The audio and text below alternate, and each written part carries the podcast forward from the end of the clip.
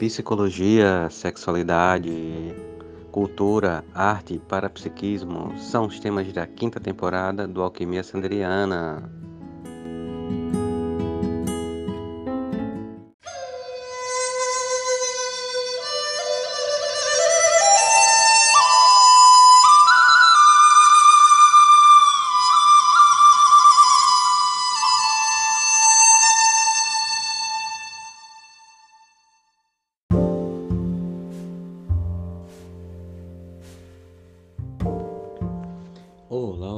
Alquimistas! Bem-vindas a mais um episódio do Alquimia Sanderiana e hoje vamos falar um pouco sobre Deméter e uma meditação sobre o arquétipo dessa deusa. Então, vamos nessa. Deméter é a deusa grega da colheita, da fertilidade, da terra cultivada, do direito sagrado e detém o ciclo da vida e da morte. Foi a reveladora da agricultura para o ser humano e orientou sobre o cultivo do milho e do trigo. Por isso, é também conhecida como deusa da agricultura.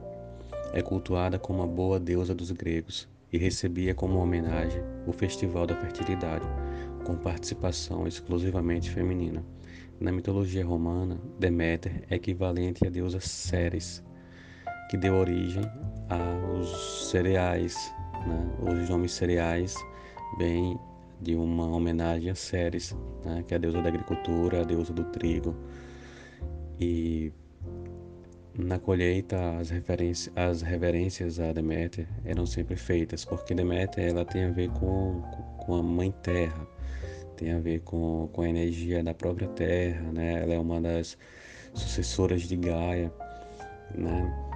E Deméter, ela provém, né, com amor, ela nutre seus filhos a todas aquelas criaturas que existem na face da terra, né? Todas as criaturas elas necessitam da terra, seja de uma forma ou de outra, seja de outros seres, ou seja é, de seres vegetais ou de seres animais, mas é um ciclo da natureza e todos se alimentam dessa energia. E Deméter, ela, ela é esse doar, ela é essa doação. Deméter é filha de Cronos e Reia. Deméter era também irmã de Hestia, Hera, Poseidon e Zeus. Ela teve uma filha com seu irmão Zeus, e essa filha foi Perséfone. A ligação que teve com sua filha influenciou diretamente a natureza. Deméter sofreu quando Hades, o deus do submundo, sequestrou sua filha virgem, Perséfone, e a estuprou. O ato teve o consentimento de Zeus, que prometera a filha para Hades. Muito triste pelo rapto, Deméter parou as estações do ano e houve imensa desolação sobre a terra. Ela saiu do Olimpo e não permitia que as plantas produzissem, tal o seu luto. A vida quase foi extinta, a terra estava estéril, os seres vivos enfrentavam fome e Zeus interferiu no episódio enviando um mensageiro ao submundo para resgatar a filha. Astuto, Hades permitiu a libertação de Perséfone, mas ordenou que comesse uma fruta, a romã, o fruto proibido. Por esse instrumento, ficou ligada a ela por um terço do ano. Assim, no verão, outono e primavera era permitida a permanência com a mãe. Por sua vez, o inverno é a estação que aponta o maior sofrimento de Deméter longe da filha. Sendo assim, ela é considerada a controladora das estações do ano, uma vez que as mudanças refletem seu humor. Então, como podemos ver, né, sobre Deméter, esse resumo, né, inclusive extraído do site todamatéria.com.br, Deusa Deméter, né? É um texto de autoria de Daniela Diana, né, que é professora licenciada em letras. A gente começa a perceber, né, o quanto que Deméter, metade de sua história está relacionada com a filha Perséfone. E isso mostra um, um arquétipo de mãe, né, um arquétipo de estar com a filha, né, de, de, de conectar com a filha todas as suas emoções, a ponto de a vida da filha estar totalmente norteando a própria vida da mãe, Deméter. Mas hoje não é o dia da história de Perséfone. Né? Mais na frente a gente grava um episódio sobre Perséfone e seu arquétipo. Mas o arquétipo em questão de hoje é justamente o arquétipo de Deméter, o arquétipo da mãe, né? o arquétipo daquela que, que vai a fundo tanto na maternidade quanto na maternagem. Né? Entendendo maternidade como ato de de gestar e parir, né? E a, mater, e a maternagem com o fato de cuidar da sua cria. Só que o aspecto de Deméter ele vai mais além do que aquele arquétipo de gostar de crianças, de gostar de cuidar de todo mundo, de se abandonar para se doar no cuidar de alguém, porque essa é a figura de Deméter, né? Aquela que cuida, aquela que está sempre pronta para ajudar alguém, porque vê essa pessoa como se fosse um filho ou uma filha, mesmo que não seja filho e filha genético ou de coração ou adotivo, mas se coloca como mãe em todas as relações, né? nas relações de amizade, nas relações de trabalho, nas relações de, de amor, né? e em determinado momento acaba também se prejudicando um pouco, né? Porque acaba esquecendo de si. E as pessoas, quando vê alguém nesse sentido, infelizmente elas sempre recorrem, né? E a pessoa com arquétipo de Deméter, ela está sempre deixando seus afazeres para socorrer outra pessoa, né? O arquétipo da mãe, aquela que cuida e o modelo de mãe também vale lembrar que é um modelo mais tradicional de mãe, né? Talvez o mais romantizado, mais aquele aquela que cuida, né? Embora haja mil formas de cuidar, haja mil formas de se entender uma maternagem. E nesse sentido, quando nós pensamos em maternar, né? É interessante pensarmos que tudo que criamos é também uma, uma criança nossa, um filho ou uma filha nossa, um projeto, um trabalho, uma qualquer coisa que nós possamos criar, uma obra de arte, qualquer coisa que nós colocamos da nossa energia, do nosso amor, é de certo modo um filho e que a gente precisa investir um certo um certo carinho, investir uma energia para que essa coisa aconteça, cresça se desenvolva. Né? Então a gente começa a pensar que filho não é apenas um ser humano que a gente gera, mas que é também qualquer coisa que nós possamos empreender e que para que qualquer coisa que seja empreendida dê certo é necessário que haja uma dedicação, né? uma dedicação de Deméter. E é pensando no arquétipo de Deméter que faremos agora uma meditação sobre isso. E nesse ponto é interessante que não estejamos dirigindo, se você estiver dirigindo, então que você não escute agora, aguarde um momento.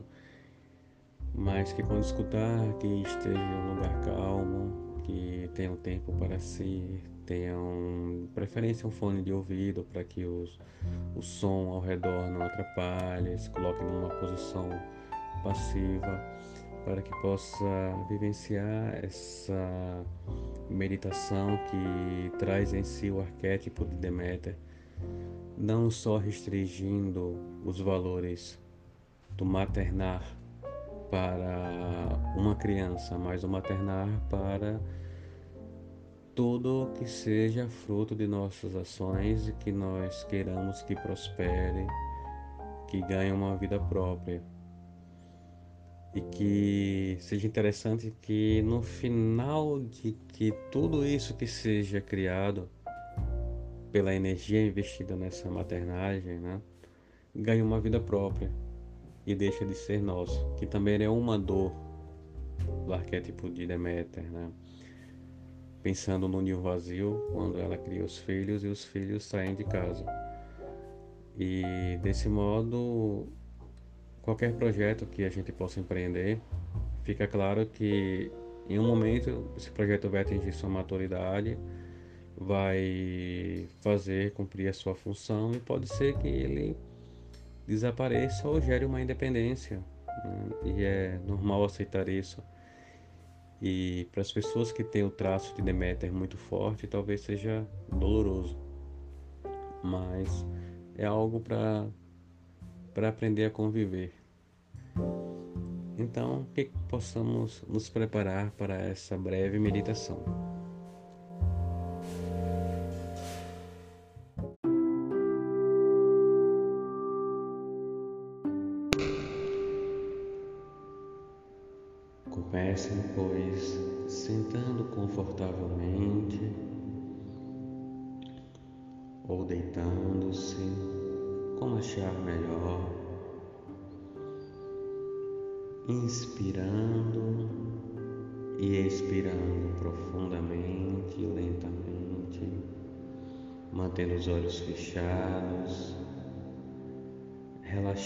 Todo o corpo, relaxando os pés, relaxando os tornozelos as pernas, as coxas, deixando o corpo muito à vontade.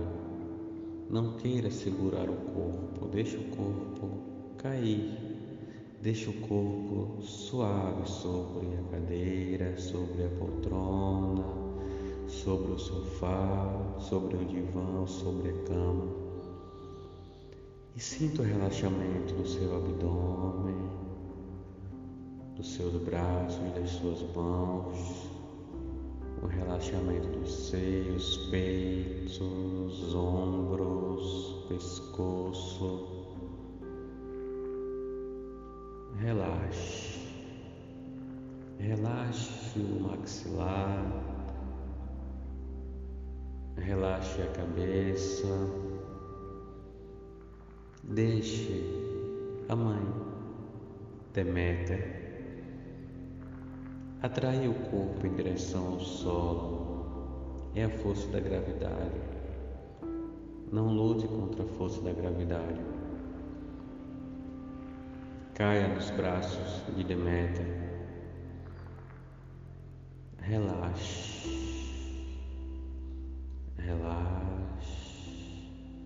Inspirando profundamente. Inspirando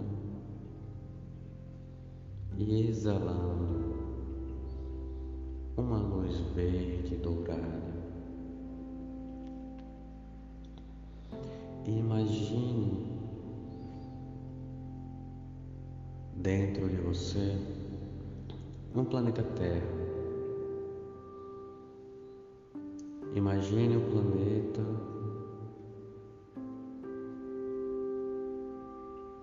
pulsando com uma luz azul em volta. Um planeta que, ao se aproximar, você percebe que ainda é apenas rocha, que não tem água, que não tem vegetação. E você vai percebendo que dentro desse vasto universo, esse planeta acabou de se formar. Foram gases que esquentaram e ele começou a tomar uma forma sólida. Está uma forma aproximadamente esférica, formada de rocha. E aos poucos você vai percebendo aqui e ali poças d'água se criando, e essas poças d'água vão se tornando oceano. Então temos rocha e água, e aos poucos vamos percebendo que as partes rochosas vão ficando verdes, que a vegetação vai começando a surgir logo após a existência da água. E que o tempo vai passando.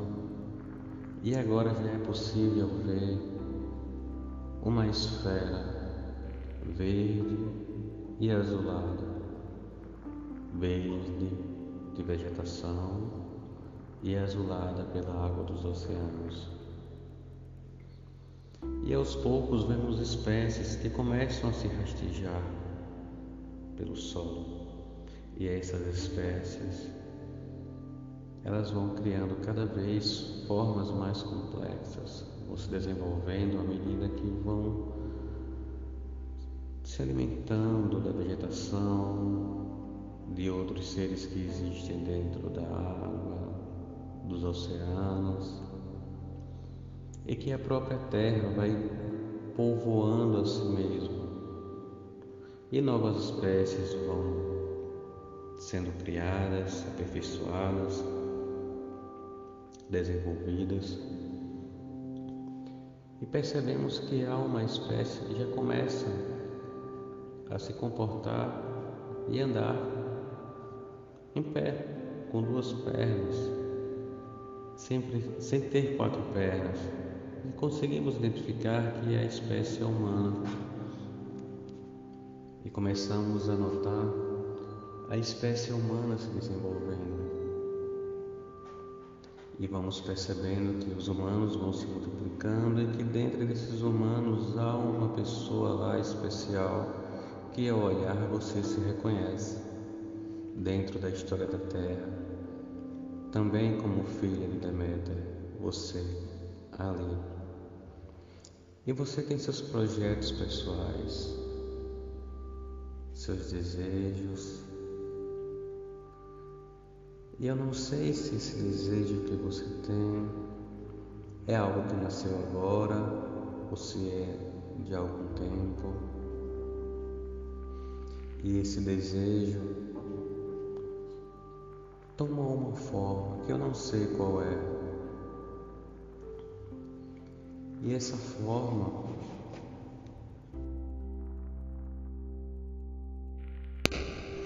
ao se aproximar percebemos que ela é uma pequena semente, uma pequeníssima semente. E você pega essa semente e você começa a perceber que dentro dela existem todos os seus sonhos, ou um sonho principal, algo que você quer muito que realize. Mas é tão pequena. Como eu posso desfrutar desse sonho que eu preciso fazer? Como fazer com que esse sonho se realize? Mas esse sonho não passa de uma pequena semente. Mas você de alguma forma compreende que essa semente ela é mágica e que você pode colocar na terra. E abrindo o um buraco na terra, você pega essa semente e coloca e por cima da semente você coloca uma terra preta, muito fofa, agradável de pegar. E você sente essa terra preta na sua mão.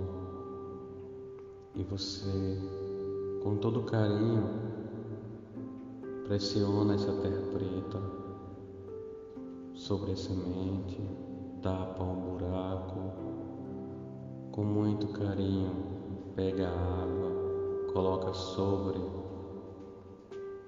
essa terra preta e percebe aos poucos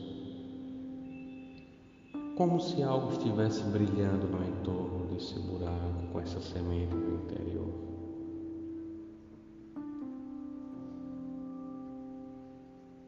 Você pegou a semente e você plantou. Nada mais você pode fazer a não ser regar diariamente, deixá-la receber a luz do sol e cultivando, acreditando que um dia essa semente vai germinar, até que em determinado momento você percebe uma folhinha nascendo, um broto, mas é tão pequena e com carinho você coloca pedras ao redor dessa planta para que ninguém pise, para que todas as pessoas possam ao longe perceber que ali existe um pequeno broto. E adubando regando, você vai cuidando dessa planta e os meses vão passando e passam as estações. Passa o verão, e a planta recebe o sol necessário para crescer. E chega o outono, o inverno, a primavera novamente, e o ciclo vai fazendo com que a planta passe por diversas fases, contrastes, situações, frio, calor, chuvas secas. E a planta vai se desenvolvendo a planta já bate na altura do seu quadril. E no tempo mais à frente, a planta já está na altura do seu ventre. E com mais algum tempo, um ano talvez, a planta já ultrapassa a altura dos seios e está na altura do seu pescoço. E com mais um tempo, a planta já está maior que você aquela semente que você plantou, após alguns meses, anos, já é uma grandiosa árvore, uma bela árvore. E essa bela árvore já começa a florescer. São flores lindas, cheirosas. Eu não sei se são flores brancas, eu não sei se são flores vermelhas, não sei se são flores violetas ou rosas. Também não sei o aroma delicioso dessas flores. Mas você vai aprendendo amavelmente, compreensivamente.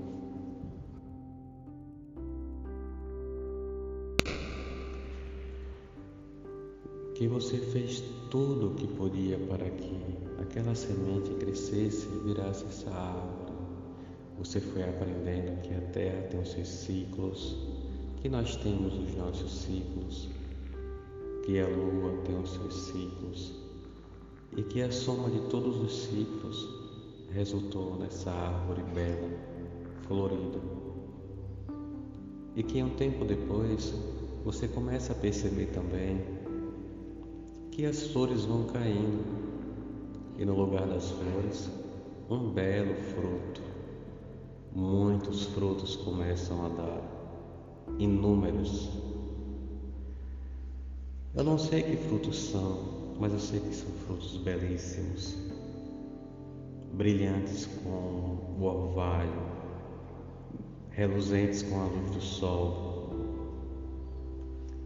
Eu não sei qual o tamanho desses frutos, mas eu sei que eles amadurecem e podem ser colhidos, e ao serem colhidos, você os recebe com amor em suas mãos. Vários frutos. E você começa a perceber que são suculentos. E você simplesmente descasca esse fruto e saboreia você pode sentir o sabor desse fruto, você pode sentir o aroma desse fruto, o néctar que sai de todas as fibras desse fruto e você se alimenta desse fruto de forma deliciosa. E com a semente, junto com as demais sementes, você sabe que pode plantar mais árvores. São árvores que geram árvores, sementes que geram flores, que geram frutos. E você vai aprendendo que tudo é uma questão de dedicação, de cuidado, de amor, de atenção. E você vai aprendendo, vai amando saudavelmente, amorosamente que tudo pode acontecer desde que nós aprendemos a gestar nossas sementes. Tenhamos paciência para que ela cresça, que nós possamos aprender o ritmo dos nossos ciclos, o ritmo dos ciclos das nossas sementes, até que elas virem árvores e que os frutos sejam uma alegria de todas as pessoas em volta dessa árvore.